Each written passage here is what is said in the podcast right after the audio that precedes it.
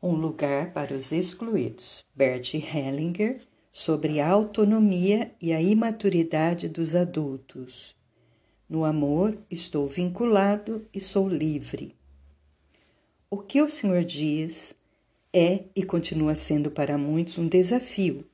O Senhor afirma que a nossa percepção é vinculada aos campos onde nos movemos, que somos, entre aspas, tomados a serviço, que nossos movimentos são dirigidos por poderes superiores e até mesmo que a nossa consciência moral não é autônoma, mas depende de nossa família de origem e do grupo a que pertencemos. Onde ficam a autonomia e a liberdade?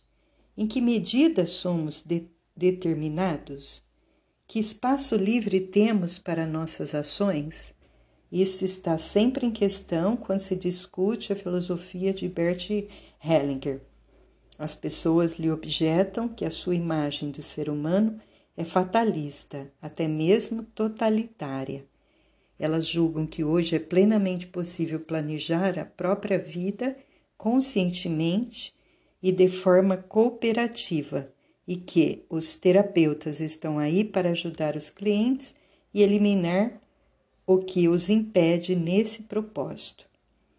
Que autonomia tem o sujeito no mundo moderno? Que contribuição presta a essa autonomia a sua filosofia e o trabalho com as constelações? Do ponto de vista filosófico, a ideia de autonomia é ridícula. Somos constantemente dependentes uns dos outros. Temos a marca de nossos pais e do campo onde nos movemos. Os antepassados estão presentes, os mortos estão presentes, nossas ações estão presentes, tudo está presente. É nisso que nos movemos. Quando imagino que posso decidir livremente as coisas em minha vida, tomo-me pequeno aos meus próprios olhos, pequeno e insignificante. Estou envolvido nesses grandes movimentos, na fila dos ancestrais, na família, e esse envolvimento não depende de minha livre vontade. Simplesmente estou dentro disso e também coloco algo em movimento. Em que medida posso atribuir isso a mim parece-me irrelevante. A ideia de sujeito tem duas faces, sujeição e autodeterminação. O Senhor acentua o vínculo, portanto, a sujeição, e ridiculariza a autodeterminação. Entretanto, todo o movimento terapêutico dos anos 70 visava também a essa liberdade individual. Eric Berne formulou isso certa vez com muita sutileza. Se eu te amo, o que isso tem a ver contigo?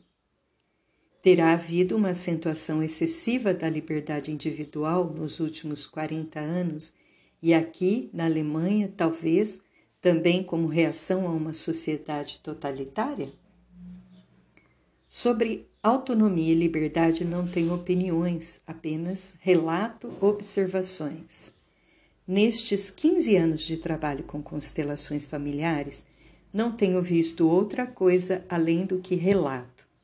Outras pessoas também podem observar e comprovar quanta liberdade existe no sistema familiar. Um belo exemplo é uma adoção.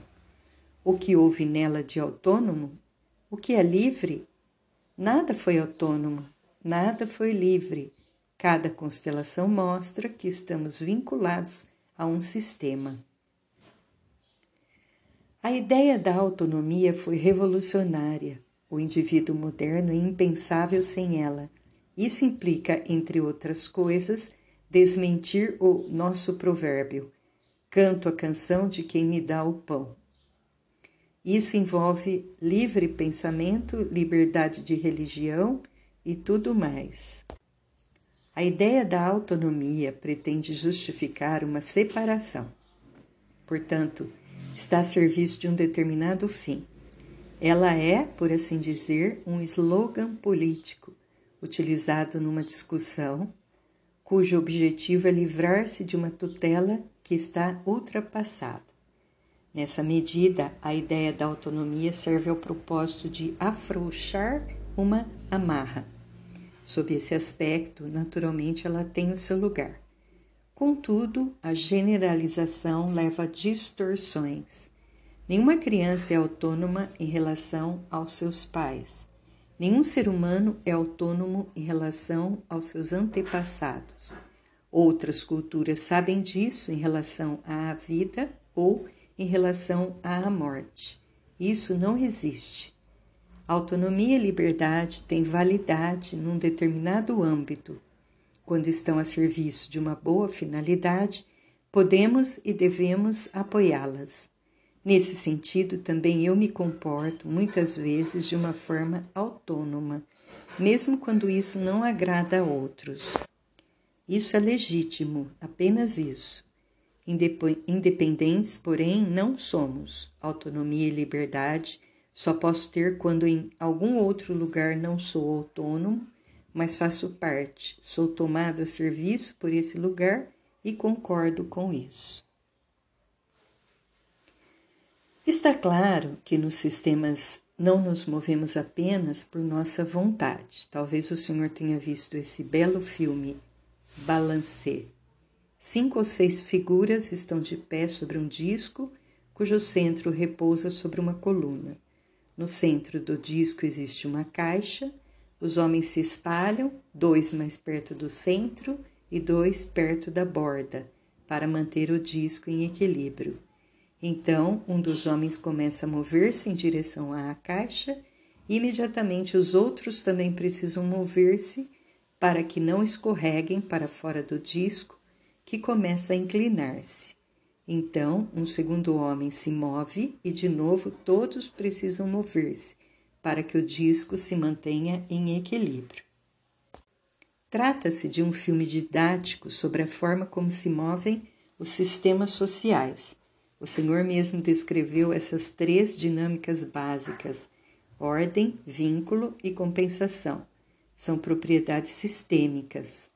Onde quer que seres humanos vivam ou trabalhem em conjunto, elas atuam e levam ao bom êxito do convívio ou ao envolvimento. Para resumir um pouco, muitas vezes isso é entendido como se essas propriedades fossem uma invenção sua, como se o Senhor quisesse exercer uma pressão sobre o indivíduo, impor-lhe alguma coisa. Nesse filme, essas propriedades do sistema se esclarecem tudo dependem de todos. A questão não está no indivíduo, mas em todos. Nesse sentido sistêmico, entendo quando o Senhor ressalta os limites de nossa autonomia.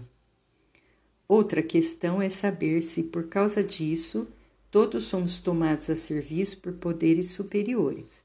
O Senhor afirma isso com seus quase 80 anos. Meus filhos de 20 anos estão mais interessados em sua liberdade e em sua autonomia. É claro, quando vemos os jovens, é maravilhoso contemplar suas fisionomias, ver como eles encaram a vida com todas as suas expectativas. Naturalmente, isso irá mudar, mas é simplesmente belo contemplá-los nessa fé. Isto tem seu lugar, e por isso não tenho nenhuma ideia sobre o verdadeiro e o falso. A linha reta não é criativa. No entanto, existe uma diferença entre dizer todos estamos vinculados e dizer eu sou autônomo e independente. Também isso é essencial, pelo menos em determinadas etapas do desenvolvimento. Isto é a cenoura que se põe adiante do burro para que ela siga em frente. Mas quando eles ficam adultos e continuam dizendo sou autônomo e livre, qual é a diferença? Quando dizem sou autônomo e livre, que idade mental eles têm? Que experiência de vida possuem? Isso é coisa de adolescente, nada mais. Convém a eles, mas não tem validade universal. Observei que em seus pensamentos e ações as pessoas estão vinculadas a um campo ele determina o que percebemos e o que fazemos. Dentro dele temos naturalmente uma certa liberdade de ação, mas julgar que alguém possa, por livre decisão, abandonar o campo é uma ilusão pelo qual muitos pagam. Como assim?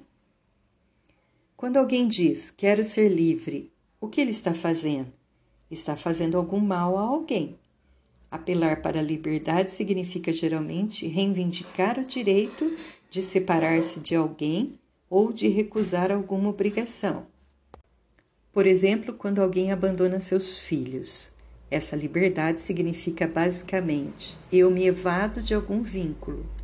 Nesse momento, ele age exclusivamente em função de si mesmo. O que lhe acontece nessa liberdade? Nada. Com essa liberdade não pode fazer absolutamente nada. É uma liberdade totalmente vazia. O que faz ele então, depois de algum tempo? Entra em alguma relação, pois não suporta por muito tempo esse tipo de liberdade. Liberdade significa estar sem os outros, mas ninguém consegue isso. Assim, essa pessoa entra num vínculo e essa liberdade acaba. Logo que alguém entra num vínculo, cessa a liberdade, esse tipo de liberdade.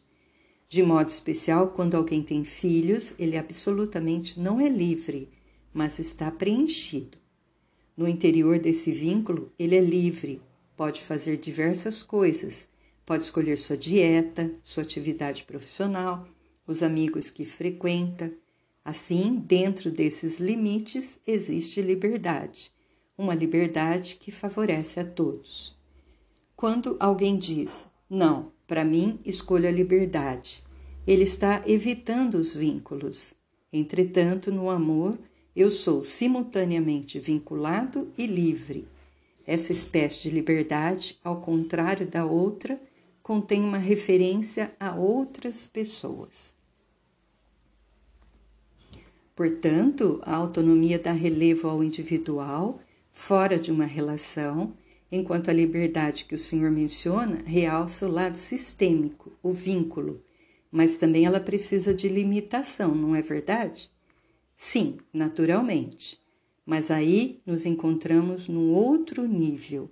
Isso diz respeito à maneira como se constrói a relação e não compromete o vínculo.